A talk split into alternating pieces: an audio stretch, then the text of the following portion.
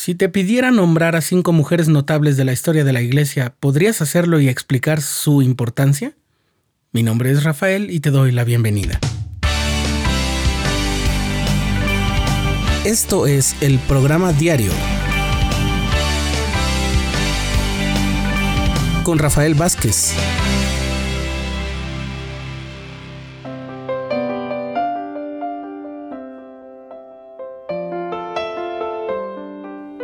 A lo largo de la historia del mundo, las mujeres han sido algunas de las influencias fundamentales más fuertes y olvidadas también en la sociedad. Y en la Iglesia de Jesucristo de los Santos de los Últimos Días, por desgracia, suelen no ser muy distinto.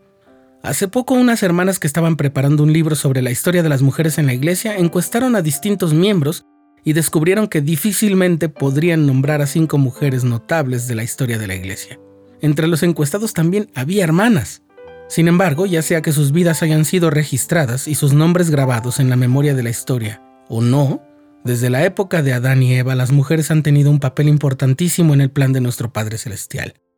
Y en muchos sentidos la restauración de la Iglesia también inició una restauración de esa noble visión de la feminidad que continúa en la actualidad. Hoy vamos a hacer un breve recorrido por algunas cosas grandiosas y sorprendentes que han hecho las mujeres de la Iglesia para establecer el reino de Dios sobre la tierra además de sus magníficos e inigualables esfuerzos por cuidar de sus familias y velar por los enfermos, muchas hermanas han hallado otras formas muy significativas para edificar el reino de Dios en la tierra. Por ejemplo, desde los primeros días de la iglesia, las mujeres organizaron eventos y celebraciones como el primer día de los pioneros en 1849. Han jugado baloncesto en equipos universitarios, se han postulado para cargos públicos y a veces los han obtenido y desempeñado, además de que han existido jefas de departamento y líderes en negocios y empresas importantes. Hablemos de algunos ejemplos especialmente notables. Cuando la hermana Emmeline Wells era la presidenta general de la Sociedad de Socorro, recibió en su propia casa una visita oficial del presidente de los Estados Unidos, Woodrow Wilson. ¿La razón? Emmeline Wells había trabajado con los santos para generar 200.000 fanegas de grano que habían ayudado al país a asegurar su alimentación durante la Primera Guerra Mundial. Pero no es todo, ella había sufrido en lo sentimental. A sus 22 años ya había enviudado dos veces y luego ella misma le propuso matrimonio a su tercer esposo. La mayor parte de su vida se mantuvo económicamente a sí misma y a sus cinco hijas. Fue la editora de un periódico femenino llamado Women's Exponent o el exponente de las mujeres, durante 40 años. Asombroso, ¿no? Lucy Mack Smith, la madre del profeta José, fue elegida como líder de un grupo de santos que se mudaron de Fayette, Nueva York, para reunirse con los santos en Kirtland, Ohio. Su grupo quedó varado cuando el lago se congeló y ningún bote podía moverse. Otro grupo de santos que viajaban les dijo que no le dijeran a nadie que eran miembros de la iglesia, porque si lo hacían, nadie les iba a querer vender suministros, pero Lucy se puso de pie y les dijo a todos la arenga más grandiosa. ¿Dónde está tu fe? Y entonces se puso a predicarle a su grupo en voz tan alta que pasaba la gente cerca de ahí y se quedaba a ver de qué se trataba el alboroto. Lucy entonces les dijo a los que iban en su bote que si tenían fe el hielo se rompería y se rompió. Y fue el único bote que pudo atravesar el hielo y continuar su viaje en ese momento. En los años de la presidenta Eliza R. Snow y a lo largo de todo el territorio de Utah, se llevaron a cabo una serie de reuniones especiales de mujeres llamadas las reuniones de indignación. No suena un gran título, pero sobre todo muy actual. Bien, pues hay más. No se le permitía la entrada a ningún hombre, salvo que fueran reporteros. Esas reuniones eran como grandes eventos publicitarios para crear conciencia sobre sus preocupaciones como mujeres. Los discursos fervorosos hacían hincapié en que para que las mujeres pudieran practicar su religión libremente y de acuerdo con los dictados de su propia conciencia, era indispensable, por ejemplo, ejercer su derecho al voto.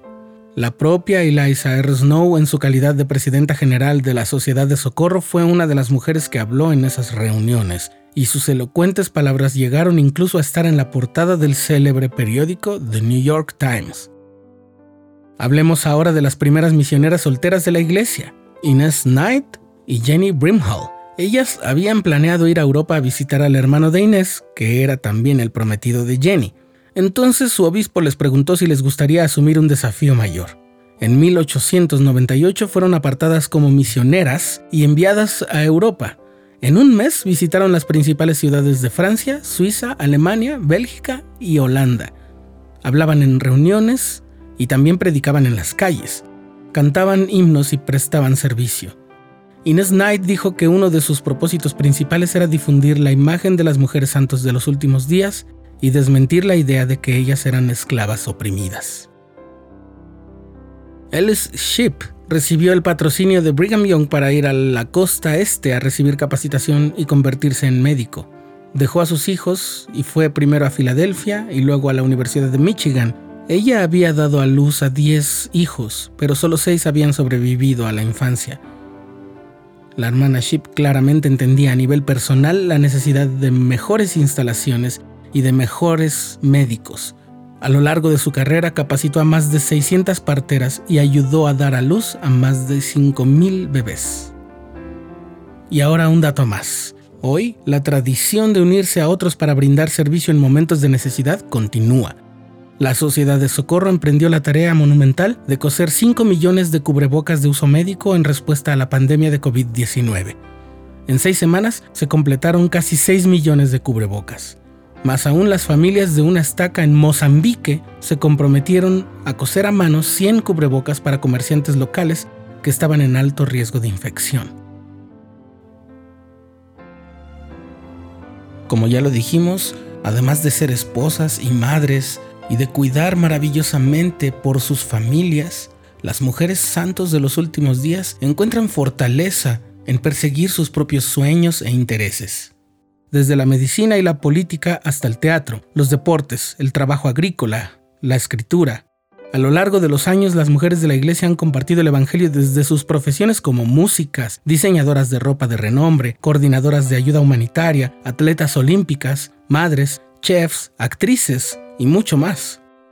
Si las mujeres santos de los últimos días han aprendido una cosa a lo largo de los años, es que sus talentos e intereses únicos pueden servirles a ellas, a sus familias y a los demás.